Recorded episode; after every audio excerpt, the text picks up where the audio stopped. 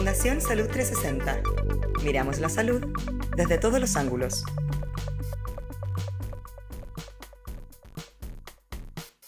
Estamos nuevamente en un capítulo más de, los podcasts de la Fundación Salud 360. Mi nombre es Pablo Pereira y el día de hoy nos acompaña desde Madrid César Yáñez. El día de hoy tenemos invitado al profesor eh, Mario Aguilar. Él es dirigente gremial y además es presidente del Colegio de Profesores. Sí, ¿qué tal Pablo? Gracias por la, por la invitación, gracias a Fundación 360 eh, por, por, esta oportunidad y darle las la gracias por, por todas estas iniciativas que están generando, que, que, son bastante buenas para tratar de informar a la población de todo lo que está ocurriendo. Eh, bueno, tenemos a Mario Aguilar, eh, profesor y dirigente gremial eh, y desde el 2007 presidente del Colegio de Profesores. ¿Qué tal, Mario? ¿Cómo va? Muy bien, soy presidente del 2017, no 2007. 2017, sí. Ah. Sí, fue un lapsus. Yo quería partir. ¿En qué, ciudad estás, César? Yo estoy en Madrid ahora, en este momento.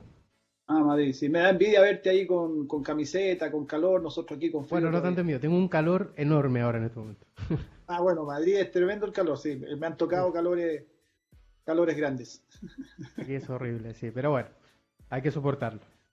Eh, bueno, yo quería eh, comenzar la, conversación eh, con una frase tuya de post-estallido social, como se dice, o despertar de Chile, como tú lo mencionas, y tú hablabas el año pasado sobre eh, el gobierno y afirmabas que el gobierno sigue funcionando como, como si fuera el mismo país de antes, ¿no? Después de, esta revolución que hubo en octubre.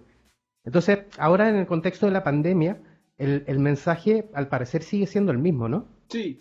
Bueno, es un gobierno de gente que, que vive en su propio mundo.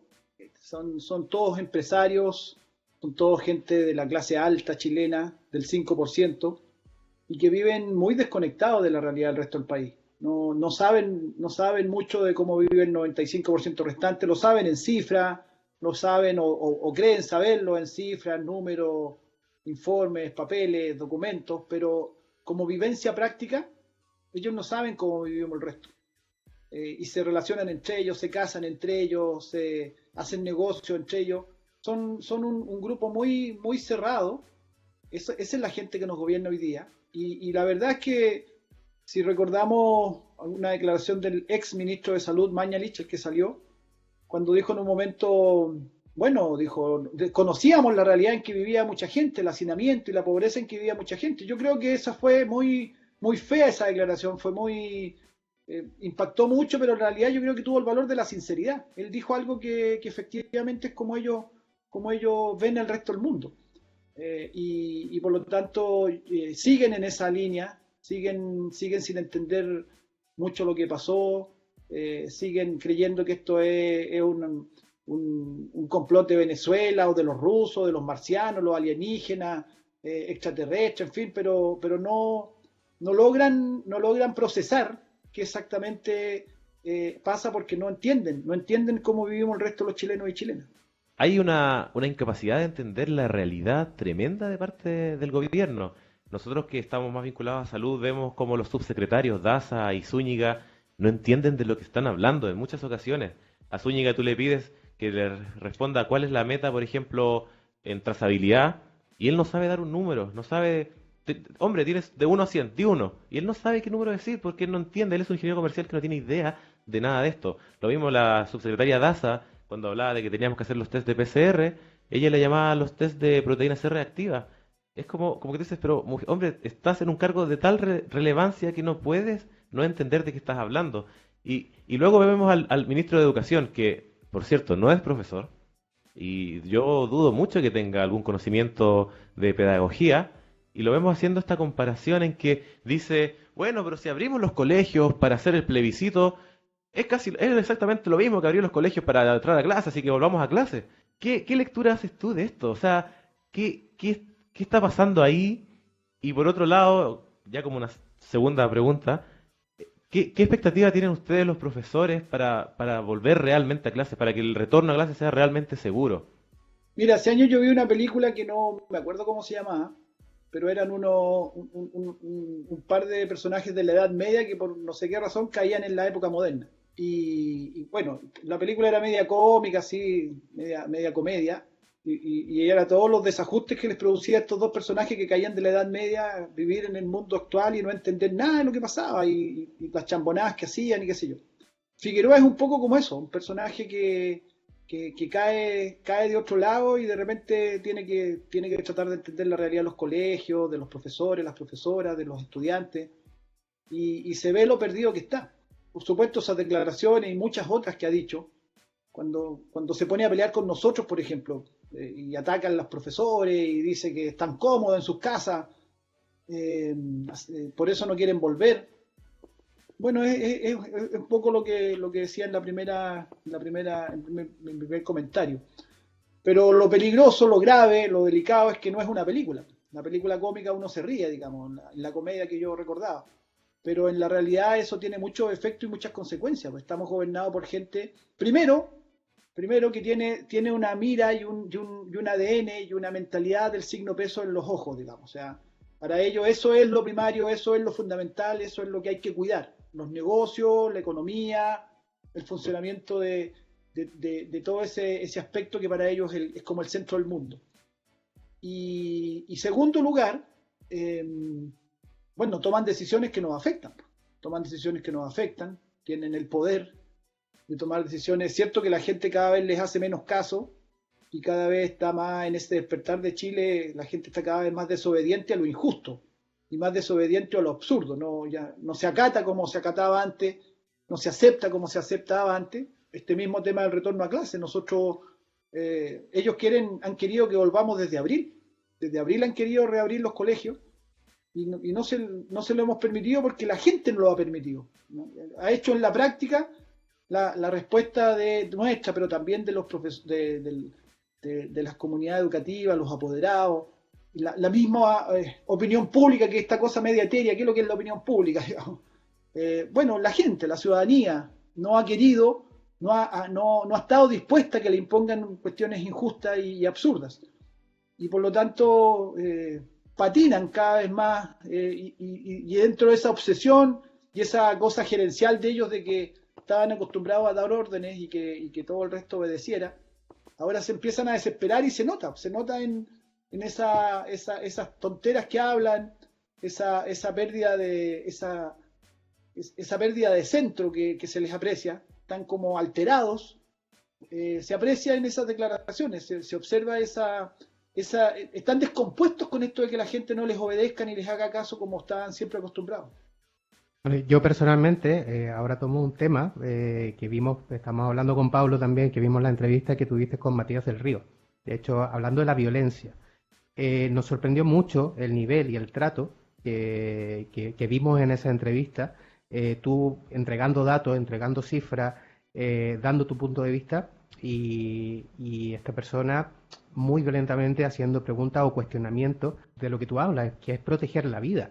Lo que estamos protegiendo ahora no es un tema económico, no es nada, estamos protegiendo la vida de la gente. Y, y es en ese sentido como que al parecer la gente no lo quiere entender o, al parecer priman ciertos aspectos económicos antes que, la vida propia, ¿no? Ha pasado en muchos países dentro del mundo que, han, han cuestionado el tema de la pandemia y se han preocupado más de la economía que la gente. Chile también pasó por ese periodo. Entonces, en, el nivel comunicacional también existe esa violencia y existe esa forma de, un poco criticar todo este, este proceso que ustedes están llevando a cabo y, saben que, es un riesgo enorme volver a clase por, por lo mismo, porque hay un, hay un componente vital que es la vida, ¿no? Por supuesto, es eh, bueno, anoche en el programa yo creo que se, se reflejó mucho, yo creo que Matías del Río, eh, yo, no quiero entrar en, como en un, un enfrentamiento personal con él, él es un periodista y seguramente tenía instrucciones eh, de los editorios, de, de, de los pesos pesados del canal, que obviamente en estos momentos son gobiernistas, es un canal que las autoridades las nombran gobierno. Eh, por ahí alguien leí en un, medio risa, leí en un, comentario en las redes sociales hoy día eh, que me habían hecho un portonazo comunicacional. y, más o menos puede ser, ¿ah? puede ser, no, es tan, no es tan fuera de lugar el comentario, pero, pero bueno, eh, efectivamente, yo estaba ahí hablando a nombre de las comunidades escolares, no estaba hablando a nombre mío personal. Eh, de lo que la gente siente, lo que, lo que mis colegas me han dicho, los miedos que tienen, los temores, los apoderados. Se han comunicado con nosotros muchos apoderados, muchos, muchos, pero muchos. Eh, sí, de, hecho, ustedes elaboraron una encuesta en el Colegio de Profesores donde se hizo una votación en todo Chile y, el, porcentaje es brutal, o sea, ese es el 90, 97% eh, que no quiere la vuelta a clase. Y ahí están apoderados, estudiantes, trabajadores y profesores. Y 95 que no está dispuesto a acatar el, regreso tampoco. Exacto. Sí, fue, fue y, las emociones que predominaban también era muy gráfico. Les mm. pedíamos a la gente que respondiera qué emociones y decía inseguridad, temor y rabia. Eran las tres emociones que más predominaban frente a esto que estaba pasando hoy día con, la vuelta a clase. Mira, dado que estamos mencionando lo que pasó ayer con Matías del Río, yo creo que no hay, no hay que dejar pasar, este, quizá vamos a alejarnos un poco de, de la pauta, pero la verdad es que nos, nos chocó bastante lo que pasó ayer, porque además escuchamos también a la um, Soledad Neto, cómo hacía una defensa, pero con uñas y dientes del, del, ministro. Y no es primera vez que Soledad Neto defienda a un ministro del Estado. Yo recuerdo perfecto cuando, cuando eh, Mañalich dice, no sabíamos que la gente vivía sin nada. Soledad Neto sale en defensa de él diciendo, yo lo sentí muy sincero. Y el día de ayer Soledad Neto eh, salía en defensa nuevamente del, ministro de Educación en este caso, diciendo que había que abrir los colegios de las comunas más pobres, por decirlo de alguna manera, porque, esa, porque esos alumnos no tienen acceso a Internet y que muchos incluso escuchaban las clases por la radio. Claro, es verdad que hay una brecha tremenda a nivel de, eh, integración, ¿cierto? De, capacidad de acceder a Internet en esas comunas, pero también son las comunas donde muere más gente. Entonces, ellos en su intento de posicionar una idea en la población, ocultan otros datos que son mucho más relevantes, porque claro, podemos decir este alumno está quedando más atrasado y hay una brecha educacional, pero eso es reversible. En cambio, si abren los colegios y este alumno se contagia y llega con el virus a su casa y contagia a sus padres, a sus abuelos y se mueren, eso es totalmente irreversible. Entonces llama la atención que los medios de comunicación sean son totalmente funcionales al gobierno y, más que al gobierno, al poder real del país, que son los grandes poderes económicos. Y eso queda mucho más claro cuando tú sabes que los canales tienen dueños. O sea, Chilevisión era pertenecía a, a Piñera en su momento, cuando él quería ser presidente, hizo toda esta campaña basada en la, en la, delincuencia y su canal pasaba programas de delincuencia de lunes a, viernes, a domingo. Y ahora con Luxi, que es dueño del canal 13, y es dueño de una minera y es dueño de un banco. Es decir, los periodistas finalmente pareciera que están ahí posicionados para como escuderos de, de, la monarquía. Sí, sí, eh, bueno, eh, es el país que vivimos, el país que queremos cambiar, por cierto. Eh, yo, yo a Soledad Nueto le diría, y a esas familias más pobres, pregúntenle, pregúntenle si quieren que se reabran los colegios y quieren mandar a su hijo al colegio. La gente que respondió a la encuesta nuestra, la que citaba César, eh, es, gente, es gente de, los colegios donde gente común y corriente, digamos, no votó la gente la de esa y en esa encuesta. Esa encuesta la respondió gente común y corriente, gente que está sin trabajo, gente que está sufriendo el problema y que, y que por supuesto que no quiere esta situación que se está viviendo. Nosotros tampoco la queremos. Nosotros tampoco queremos estar eh, confinados, estar sin volver a, nuestros, a nuestras clases, sin poder funcionar con normalidad. Y, esta gente lo presenta como que, como que fuera algo deseado por nosotros estar, mantener esta situación de, no poder volver a las clases. Por supuesto que queremos volver a las clases, queremos volver al colegio y desarrollar nuestra vida y nuestro trabajo normalmente. Pero hay algo superior, obviamente, que es la pandemia. No es, no es un deseo nuestro. Pero, pero ellos no le preguntan a la gente. Ellos, ellos suponen, esto que yo decía al principio, cuando fue el paro nuestro el año pasado, esto, esto lo decíamos mucho. Eh, ellos se creen dueños del país y que nosotros somos sus empleados. Así, así están acostumbrados a funcionar. Entonces es como, ya, los esclavos necesitan que se habiliten los colegios para que puedan salir a trabajar, los esclavos que, necesitamos que produzcan. Esa es más o menos la lógica que está detrás de esa mentalidad. Claro, y como en una entrevista señalaba, perdón Pablo, que en una entrevista también señalaba eso, ¿no? que las guarderías también eh, es para facilitar que la mano de obra deje a su hijo ahí para volver al trabajo nuevamente. Exactamente. Claro, en el fondo esta gente eh, de, la, de, la, de la oligarquía chilena, de este sistema nuestro que más bien un sistema de castas, eh, para ellos nosotros somos flojos y somos pobres porque somos flojos y no queremos ir a trabajar durante la pandemia porque somos flojos.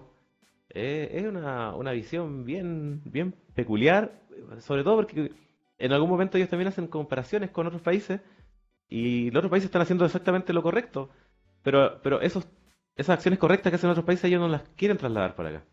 Claro, ellos, ellos no se juntan a las 4 de la tarde jugando golf un día jueves y dicen, oye, mira estos flojos que no quieren trabajar. Entonces son... Exactamente. Esa es su mentalidad. Sí. Exactamente. yo, yo también le comentaba a Pablo, ¿no? Que aquí en Europa también, o sea, nadie sabe para dónde va el tema, nadie sabe para dónde va la micro y todo el mundo, eh, bueno, aquí en España, en Alemania, bueno, en Alemania también ha pasado, ¿no? Que se, abrieron los colegios y ya han tenido que cerrar mucho. Italia está con otras medidas de que a lo mejor no volver eh, al colegio eh, con los niños en aulas, sino que a lo mejor van a ocupar hoteles o cuarteles militares para poder hacer se habló el caso de Dinamarca, que de hecho ayer eh, Matías del Río también te lo menciona. Dinamarca también está ahora también volviendo al rebrote y tampoco se sabe qué van a hacer. Entonces todo esto es nuevo y, cada, cada gobierno está tratando de tomar las medidas necesarias bajo ciertos protocolos que yo, por ejemplo, en Chile no lo estoy viendo. Se lanza la idea en Chile de, sí, volvamos a clase, pero ¿bajo qué criterios? Yo no, he escuchado al, ministro hablar de algún criterio o algún protocolo. No sé si con ustedes ya han dialogado al respecto. Sí, hemos tenido un par de reuniones donde nos han hablado de eso, pero, pero la verdad no nos convence porque tiene, tiene varias, varias definiciones muy genéricas y que no se condicen con la realidad. Es decir, una cosa es decir teóricamente esto será voluntario, será gradual y será con seguridad. Y esos tres conceptos usan. Y, y, nosotros decimos, bueno, pero ¿en qué se traduce eso? Entonces, le hemos hecho preguntas específicas, como yo señalé anoche en la entrevista, por ejemplo, sobre el transporte. El transporte es un tema crítico si, hay 4.300.000 personas que se mueven en torno al sistema escolar, entre estudiantes, trabajadores, profesoras, profesores, eh, un alto porcentaje se mueven en transporte público, se moviliza en transporte público. ¿Y, cómo? ¿Cuáles, ¿Cuáles son los protocolos ahí? ¿Cómo vamos a asegurar en la mañana que el metro va en Santiago atestado de gente y en regiones también la locomoción va con muchísima gente? Eh, en Iquique, por ejemplo, la gente se mueve toda en colectivos, que van, en taxis colectivos, que van uno al lado del otro, muy pegados. Eh, y así, en, muchas ciudades, en, las comunas más pequeñas, que van a estudiar a las comunas más grandes, a los liceos, la enseñanza media, generalmente van a, la comuna más grande cercana, van en el transporte rural, la locomoción colectiva rural, que va, llena de gente en las mañanas y en las tardes lo mismo. Entonces, eh, no hay ningún plan de transporte. La respuesta fue eh, no, eso tiene que ver los ministerios de transporte. Pero ¿cómo? Si usted está propiciando el regreso a clases, usted está diciendo que hay que volver. Entonces tiene que tener eso considerado. ¿Cómo no lo va a tener considerado? Un tema tan vital como el transporte. Dijeron 3 millones, eh, 3 millones de mascarillas compramos. No alcanza, es una vez, ni siquiera para todos. Son 3 millones 600 mil estudiantes en Chile. O sea, 3 millones de mascarillas es nada. ¿Qué va a pasar cuando un niño llegue sin mascarilla a su clase? O se le pierda, o se le caiga, o se la toquen o vaya al baño y se le, se le quedó en el baño. O sea, las mil y unas cosas que pasan en una contingencia, en una cotidianidad escolar. Todo eso no lo tienen considerado, es todo teórico. Y nosotros ponemos la experiencia práctica. Por eso hemos dicho, y yo insistía mucho anoche en la entrevista con Matías del Río, una mesa de trabajo, que hace tres meses hemos propuesto una mesa de trabajo donde eh, se encuentren todos los estamentos, los sanitarios con los educacionales, los dos mundos, digamos, que tienen que, eh, interactuar aquí para, mirar todo esto. Yo me he reunido con médicos que han venido al principio de la reunión con, el Colegio Médico, con la Sociedad Chilena de Pediatría, anoche estuve con el Consejo Regional Metropolitano del Colegio Médico, y, muchos están con la postura que no, que los niños, que, los efectos, y cuando tú le empiezas a contar lo, que es la cotidianidad escolar, y empiezan como a abrir los ojos a decirte, mm, en realidad, Chuta, eso no lo habíamos visto. El tema del ingreso, el ingreso al, colegio. Cuando muestran la imagen de Noruega, que va llegando niñito por niñito y pasa por una zona de sanitización y le toman la temperatura y se limpia los pies, toma, yo digo, un minuto por niño en colegios de Chile que tienen en general un solo acceso. Los colegios tienen una, una entrada, digamos.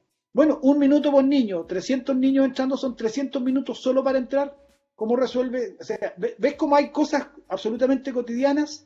Sí, el, acceso a los, a los, baños también, por ejemplo. El acceso a los baños, súper crítico. Y, aquí también, claro, estamos a lo mejor hablando en cursos que son 10, 15 niños, pero aquí lo normal, ¿cuántos serán? 30, 30 40 Hay, hay cursos de 45 niños. puede llegar a tener un curso. 45, 45 alumnos, yo me acuerdo. Eso permite la ley como, como máximo, y hay cursos de 45. Sí, yo estuve en algún curso de 45, me acuerdo. Pero aquí, aquí bueno, Hasta 47, también hay, una parte que hay, hay, una parte que se entiende que, que hablamos de los niños, pero eh, el gran olvidado aquí son los profesores también que ellos también son padres, tienen familia, y ellos aparte de, bueno, de todo el rol que han, que han eh, suplido ahora con, el tema de la pandemia, de llevar todo el trabajo a casa, que es un trabajo agotador. De hecho, yo tengo muchos amigos profesores que me cuentan que están trabajando tres veces más de lo que trabajaban normalmente, ¿no? Ahora también va a ser muy desgastante para ellos porque aparte de ser psicólogos, van a tener que ser enfermeros, van a tener que ser cuidadores y me hablaba hoy día una persona, y no había caído en cuenta en esto, de, del tema de la responsabilidad. ¿Qué pasa cuando un niño se muera en un colegio? ¿De quién va a ser la culpa? ¿Va a ser del profesor? ¿Va a ser del Estado? ¿Va a ser del colegio?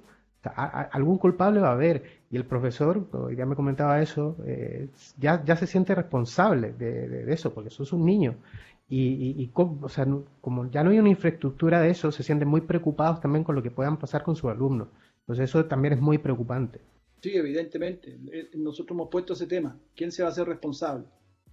Eh, yo le decía anoche, al, eh, cuando daba la cifra de 51 menores de 19 años que han fallecido por COVID, ahora me revisaba la cifra de nuevo y, la ajustó el Ministerio de Salud, ahora aparece 43, el mismo Ministerio decía 51, pero bueno, independiente del número, que, el Matías del Río lo minimizaba, decía, pero eso es muy poco, han muerto 10.000, por lo tanto 51 es poco.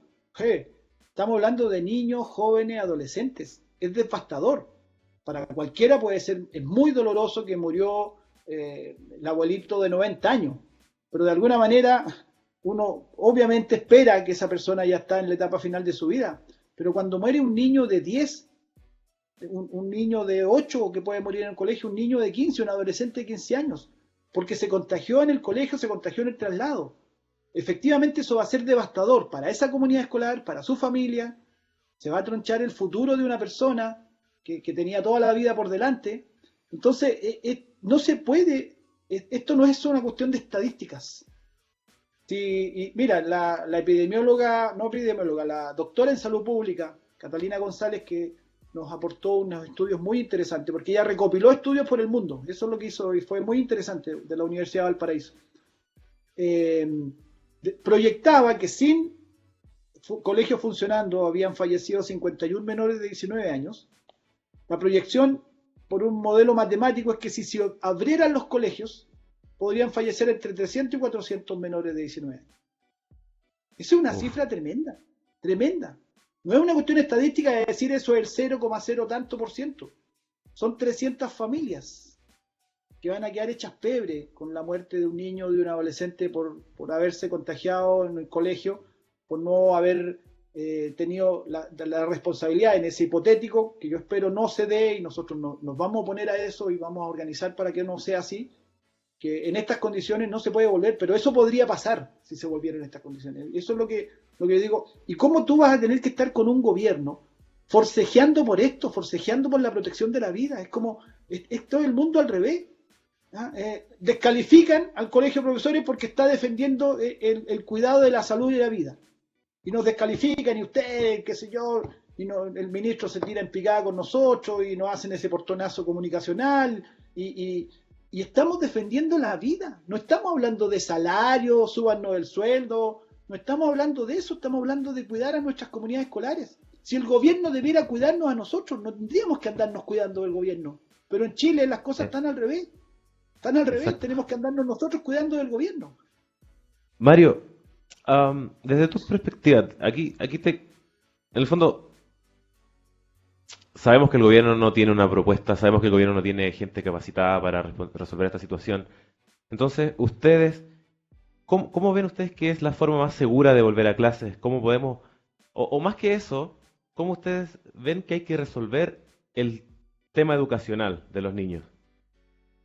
sin, especificar todavía de que estamos hablando en, educación, ¿cierto? Porque educación no es tener a los alumnos entregándole contenidos, porque si es por eso, claro, le mandas una guía, el niño lo estudia, te responde una prueba y ya lo lograste.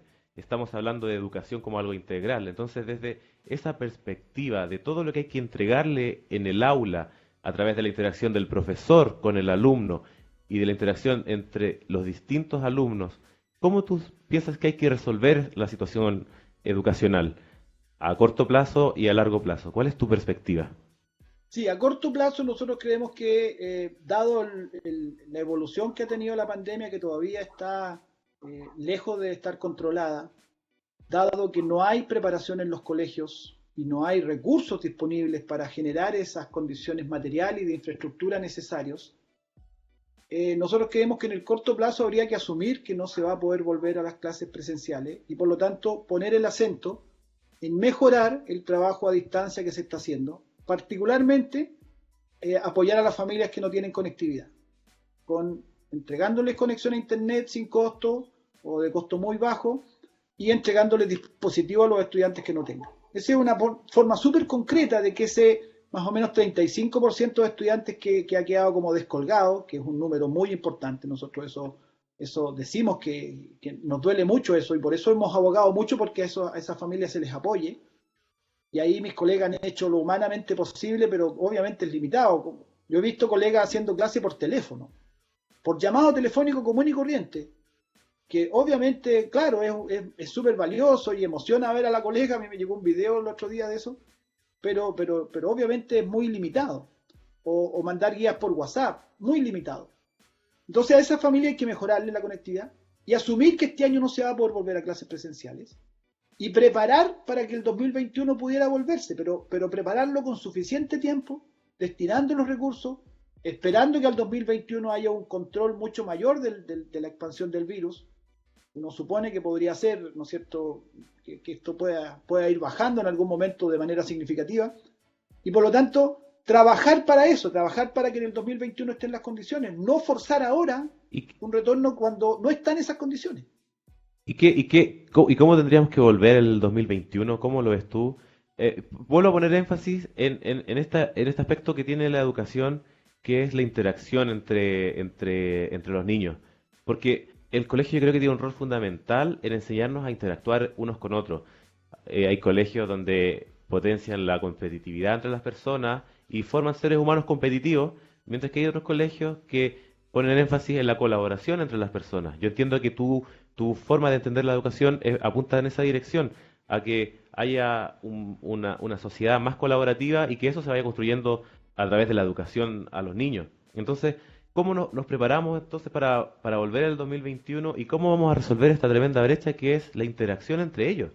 Muchos niños están solos en sus casas, en sus departamentos con sus padres y necesitamos construir un mundo de mayor confianza, de mayor eh, compenetración humana y de mayor colaboración. Entonces, ¿cómo, cómo lo resolvemos, Mario, desde tu perspectiva? Lo que, pasa es que eso segundo que tú estás hablando, esto de, un, de un enfoque educacional mucho más hacia la colaboración y por lo tanto con énfasis también en el desarrollo emocional, en el desarrollo valórico, eh, en el desarrollo de, la, adaptación creciente a, la sociedad, entendiéndose como una persona que, va a influir para transformar la sociedad, no simplemente conservar lo existente. En fin, hay, hay muchas bajadas que tiene esta definición muy interesante que tú haces de educación competitiva versus educación colaborativa. Tiene muchas bajadas. Y eso es una necesidad que tenemos en Chile sin pandemia. Desde antes de la pandemia ya teníamos la necesidad de ese cambio paradigmático en educación.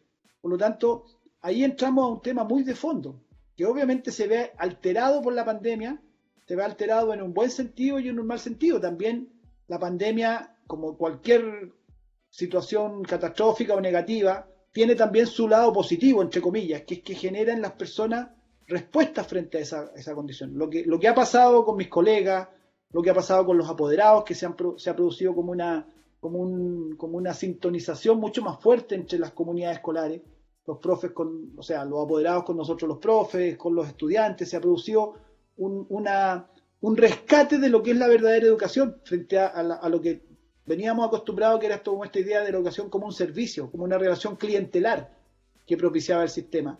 Entonces los apoderados siempre exigiendo, casi como que van a reclamar al CERNAC, Claro, el, mercado de la educación y cómo, cómo se le llamaba Piñera en este acto fallido. Que... El, eh, la educación es un bien de consumo. El bien de Es consumo. un bien de consumo, es un bien de consumo. La industria de la educación. La industria educativa. La industria de la educación, qué, qué, qué tremendo. ¿eh? Bueno, eso, eso lo teníamos que cambiar y ya estábamos en ese proceso y en esa lucha y, y ahí entra todo el tema constitucional y todas las grandes transformaciones que hay que hacer en Chile, es recuperar el sentido de la educación. La educación no puede ser un bien de consumo, no puede ser eh, un- un- una industria, no puede regirse por leyes del mercado y tiene que centrarse fundamentalmente en el desarrollo humano. Nosotros en el Colegio de Profesores tenemos un- una frase fuerza que guía lo que nuestra visión de la educación. Decimos por una educación humanizadora, transformadora y liberadora. Y esos tres conceptos son clave. De lo que nosotros entendemos debe ser la finalidad de la educación. Y eso Sí. con pandemia o sin pandemia. Mira, aquí, aquí me gustaría tomarme esto último que dice y nos vamos a ir un poquito de pauta, César, porque hemos estado hablando mucho de, de- de estos tres conceptos que tú planteas, porque me parece que son, son fundamentales. El, el- el mundo que queremos construir debe tener una educación con eso, con esos elementos. El- en nuestro segundo episodio de este podcast hablamos con Rodrigo Mayorga también sobre educación y él coincidía también en esto, en que hay que, hay, hay que cambiar el paradigma de la educación. Y, y sin tanto hablar del paradigma, porque quizás es una conversación mucho más amplia, creo que sí podemos detenernos en un detalle y es que la educa- las escuelas hoy en día son, son, son el cultivo de la, de la, de las élites. Hace, había un tiempo de, de un colegio desde el cual salían todos los gerentes del país, prácticamente. Entonces, desde tu perspectiva, ¿cómo tú crees que podemos avanzar hacia un sistema educativo donde haya mayor integración entre distintas clases sociales, entre chicos de distintos orígenes, de, distin- de, de- de- entornos con valores distintos? ¿Cómo podemos avanzar en esa, esa dirección y cómo podemos construir un modelo que, que evite, evite o, o acabe de una vez por todas con este sistema de, de élite? Bueno, ese es un cambio que, que- que no, para el cual no basta solamente con hacer un cambio sistémico, digamos, pero, pero voy a referirme a lo sistémico. La, la educación, el desarrollo educacional de Chile tiene que hacer pie necesariamente en un fortalecimiento y en una priorización de la educación pública, porque es la escuela pública la que, la que está en condiciones de cumplir ese rol de integración social.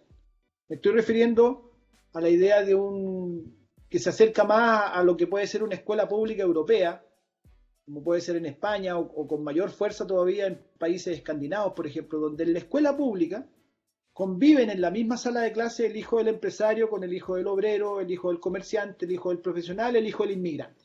¿ya? Están todos en la escuela pública y, e- y esa escuela pública, por lo tanto, es un factor de integración social por sí solo, por el solo hecho de que convivan, jueguen eh, y, toda la relación paritaria que se da en una sala de clase entre estudiantes, donde el, verse todos los días en la cotidianidad, y tú decías, o no sé si César, uno de ustedes dos dijo el tema del, rol social de la escuela, el rol de integración social de la escuela, de formación social.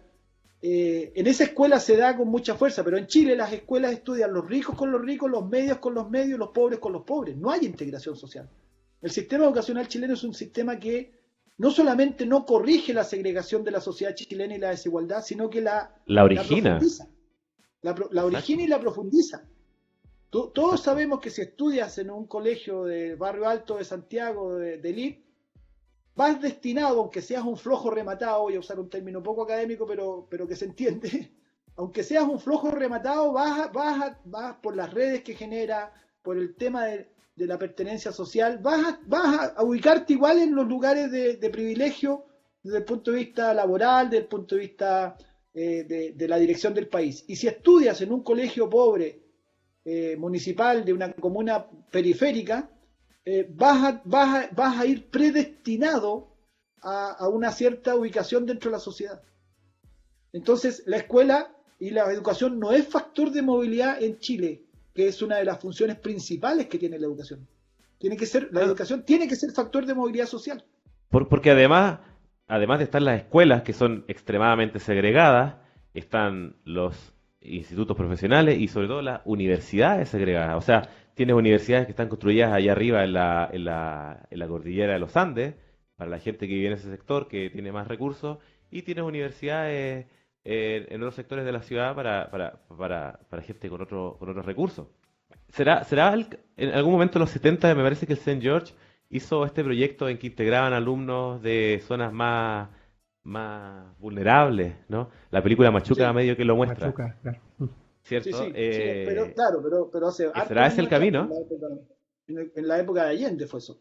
Exacto, ¿será ese el camino para lograr algo así? O sea, poner cuotas, eh, que el Estado, el Estado que está garantizando que todo el país funcione, le ponga reglas a estos colegios y diga, bueno, tú quieres mantener tu negocio y todo, pongamos una cuota y pon estos chicos, intégralos acá y logremos una sociedad eh, menos segregada. Pero, ¿Será ese pero ahí en ese sentido, en ese sentido, aparte del Estado, eh, la sociedad está preparada para eso también, nuevamente.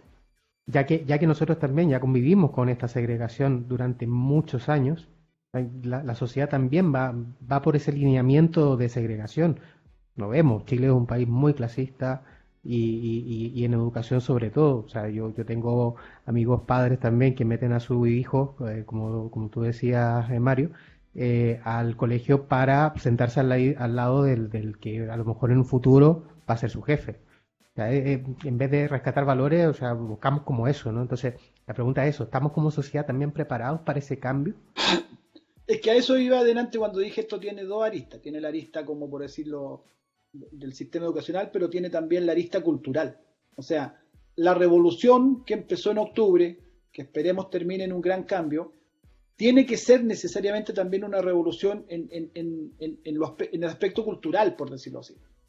Tiene- a nivel tiene- individual. tenemos- tenemos que cambiar de mentalidad de vida. Tenemos que. Y, y la revolución, la palabra revolución, ¿no es cierto?, la asociamos a un cambio acelerado de un proceso, a una, a una aceleración de un proceso.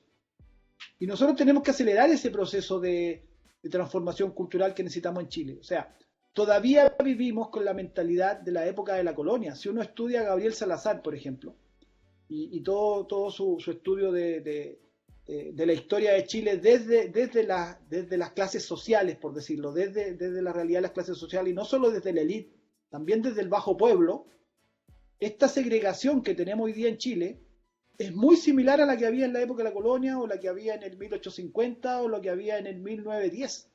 Es muy similar, ha cambiado muy poco.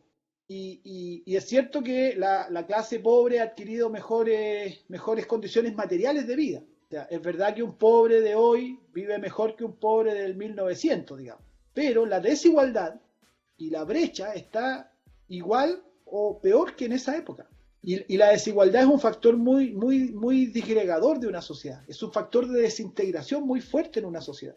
Esto está estudiado por, por el PNUD. ¿no es cierto? Cuando, cuando, cuando estudian el tema de la delincuencia, por ejemplo. ¿Dónde hay más delincuencia? En los países más desiguales. Países pobres muy desiguales, hay mucha delincuencia. Países ricos muy desiguales, hay mucha delincuencia. Y países pobres pero no tan desiguales, hay menos delincuencia. Y países ricos menos desiguales también hay menos delincuencia. Porque es un Claro, factor de desintegración. Se empieza a generar tensión, se empieza a acumular una tensión como en las placas tectónicas y esa tensión es, es origen de, esta, de estas dificultades sociales. Exactamente. Entonces, eh, Sí. por eso que el cambio, el cambio es sistémico, pero también es cultural. También en el tema tecnológico volvemos a hablar, a hablar de brechas sociales, ¿no? Eh, ahora también hay un, hay, hay un claro ejemplo en, en el tema de que no hay mucha gente, hay muchos niños, perdón, que se están quedando fuera también de- del proceso educacional por no tener acceso. Entonces tú a- a- anteriormente hablabas de eso, de tener un compromiso como, como país, ¿no? De poder entregar eh, a ese, a ese niño, eh, tratar de, de llegar a él y poder abordar el tema tecnológico. Eh, pero también está en relación con los profesores. Los profesores también se van a tener que meter en este sistema. Y no sé cómo tú ves a futuro, sobre todo pensando ya en 2021, 2022, cómo la, la- tecnología va a ingresar al tema de la educación. Pero, o sea, ya, ya, ya ha ingresado forzosamente, pero ¿qué crees tú que va, que va a quedar de, de todo esto después de la pandemia en cuanto a, a- las nuevas formas de, educar? ¿Hay, ¿Hay un componente tecnológico que vamos a seguir utilizando allí? Sí, probablemente sí, pero, pero quiero hacer una salvedad con el punto. Yo creo que ha pasado esto que se han incorporado las tecnologías y una parte de la población la ha incorporado. De hecho, esta conversación que estamos teniendo, eh, a lo mejor no la habríamos tenido ante la pandemia. O, o- o puede ser que el Zoom lo sigamos usando para hacer reuniones, pero yo creo que también ha ocurrido que se ha revalorizado la importancia de la clase presencial y de la interacción que se da en la escuela que no es tecnológica. O sea, cuando, cuando, cuando la gente hoy día entiende, siente, los mismos estudiantes sienten la pérdida que significa no estar con su profesor o profesora, sienten la pérdida de no interactuar con sus compañeros, lo sienten como una pérdida. Y son nativos tecnológicos, ¿no es cierto? Que uno podría decir, bueno, estos ahora están felices, ahora se peinan los muchachos de 15 años con estas clases por Zoom y todas esas tecnologías, estoy hablando del segmento que ha podido hacerlo así, y, no, yo, yo escucho a mi hijo, por ejemplo, que está en cuarto medio, que, echa de menos el colegio, a pesar de que, de que es súper tecnológico, digamos. Eh, y ojo, leía la otra vez un artículo que Bill Gates y Steve Jobs no mandaban a su hijo a, su hijo a colegios hipertecnológicos, los mandaban a colegios súper casi alternativos, donde eh, hacían mucho deporte, eh, sembraban, eh, qué sé yo, le enseñaban manualidades.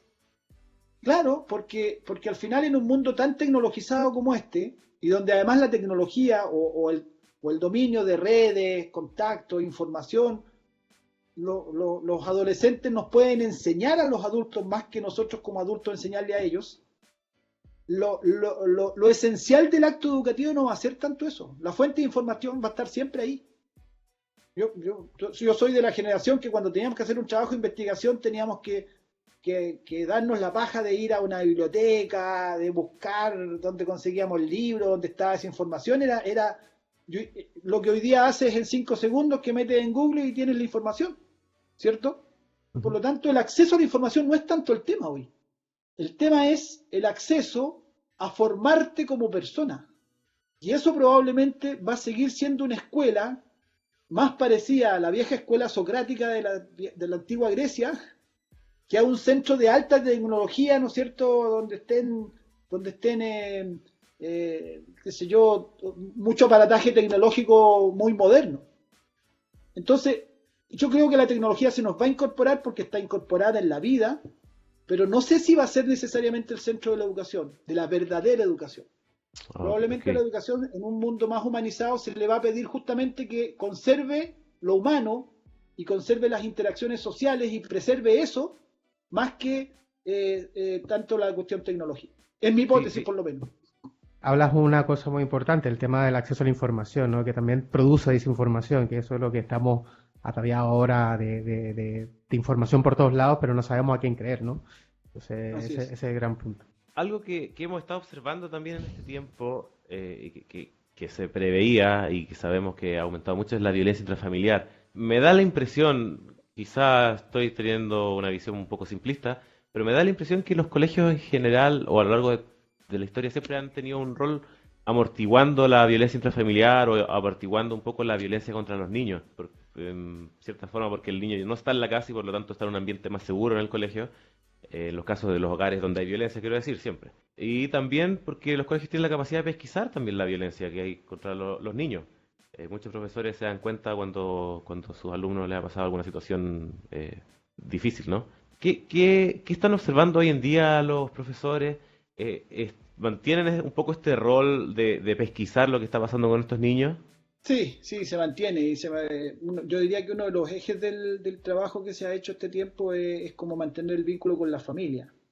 Se ha, se ha, fortalecido bastante el vínculo con los apoderados, con las apoderadas. Digamos que en Chile quien se hace cargo de los hijos en general es la mujer, quien se hace cargo en, todo sentido, digamos. Seguimos siendo un país muy machista todavía y con donde el, rol fundamental educacional en la familia lo juega la, la mamá o las mujeres, la abuela, la tía, quien cría, digamos. Quien cría en general son las mujeres. Y por lo tanto la relación es muy es con las madres más que nada o con, la, con las encargadas de, la, crianza. Y sí, el, por supuesto que, que, está este tema de la violencia intrafamiliar, que por supuesto es anterior a la pandemia. No estoy tan convencido de que, de que, la, de la, que la violencia intrafamiliar haya aumentado. ¿ah? No he visto datos datos serios, concluyentes, categóricos. Yo creo que donde había violencia intrafamiliar sigue habiéndola, y no sé si donde no había, ahora hay. Tienes el dato inverso también, de, familias que han fortalecido sus vínculos, que no, que no se veían mucho y ahora producto de la situación que están, incluso desde el punto de vista de, la necesidad social, de, necesidades básicas, que, ha habido con la cesantía y con toda esta crisis económica que trae aparejada la pandemia y que venía de antes, además de esa crisis económica. Los campeones de que iban a ser los campeones de la economía y los campeones de generar empleo y los campeones de, todo esto han sido un fiasco. Bueno, algunos sabíamos que iban a ser un fiasco, pero los que votaron por ello eh, se darán cuenta hoy día el, fiasco que han sido, porque ha pasado lo contrario. Entonces, eh, a mí me gustaría conocer más de esos datos, pero, pero efectivamente la escuela siempre ha jugado un rol muy importante en esto, siempre. siempre. En, la, escuela se detectan a los niños abusados sexualmente muchas veces, se detecta al niño que es violentado. En la escuela muchas veces se transforma esa situación, se cita al apoderado, eh, a través de una cierta persuasión, a veces se transforma en conducta, otras veces no, y bueno, la cosa llega a otra instancia. Eh, efectivamente hay, mucho de eso, y, es curioso, ¿ah? pero en muchos lugares ha pasado que se ha fortalecido el vínculo con la familia en el formato de distancia. Hay más contacto con las familias que el que había funcionando normalmente. Hay más relación entre el profesor y su apoderado y por lo tanto más colaboración que el que había antes de la pandemia. Sí. Yo, lo veo porque yo trabajo con, muchas mujeres y las escucho a ellas como llaman al profesor y a veces conversaciones de 5 o 10 minutos y me sorprende porque yo digo 5 o 10 minutos con ella en un colegio, en un curso de 45 alumnos son es mucho tiempo el profesor hablando con los apoderados, además de la clase que tiene que hacer, además de la preparación, además de la guía, además de las pruebas. Eh, eh, yo creo que hay, hay harto tiempo y harto trabajo invertido. y mira, y esa, esa, esa apoderada con la que ahora se habla cinco minutos, tres veces a la semana, en condiciones normales a lo mejor no la veías en todo el año en el colegio. Ni siquiera iba a la reunión de apoderado a lo mejor porque no podía, en fin, por distintas razones, no, no, no necesariamente por, por desatención. Entonces, por eso digo que en, algunos sentidos ese, ese, vínculo se ha fortalecido. ¿ya? Eh, hay más contacto con la familia y con los apoderados ahora, en algunos casos, o en muchos casos, que, que, el que había antes de la pandemia. Es, un fenómeno curioso, pero porque uno diría al revés, pues si no, estamos, no están funcionando los colegios, hay, hay mínimo contacto. No, ha habido mucho contacto. Y hasta aquí hemos llegado en nuestro quinto capítulo de nuestra serie de podcast. Hoy tuvimos la presencia de Mario Aguilar, eh, presidente del Colegio de Profesores, a quien agradecemos su disposición y su tiempo para estar aquí con nosotros. Y a ustedes recordarles que pueden seguirnos a través de las diferentes eh, redes sociales y nuestra página web y así informarse sobre todas las actividades y eventos que la Fundación 360 está desarrollando. Muchas gracias y nos vemos muy pronto.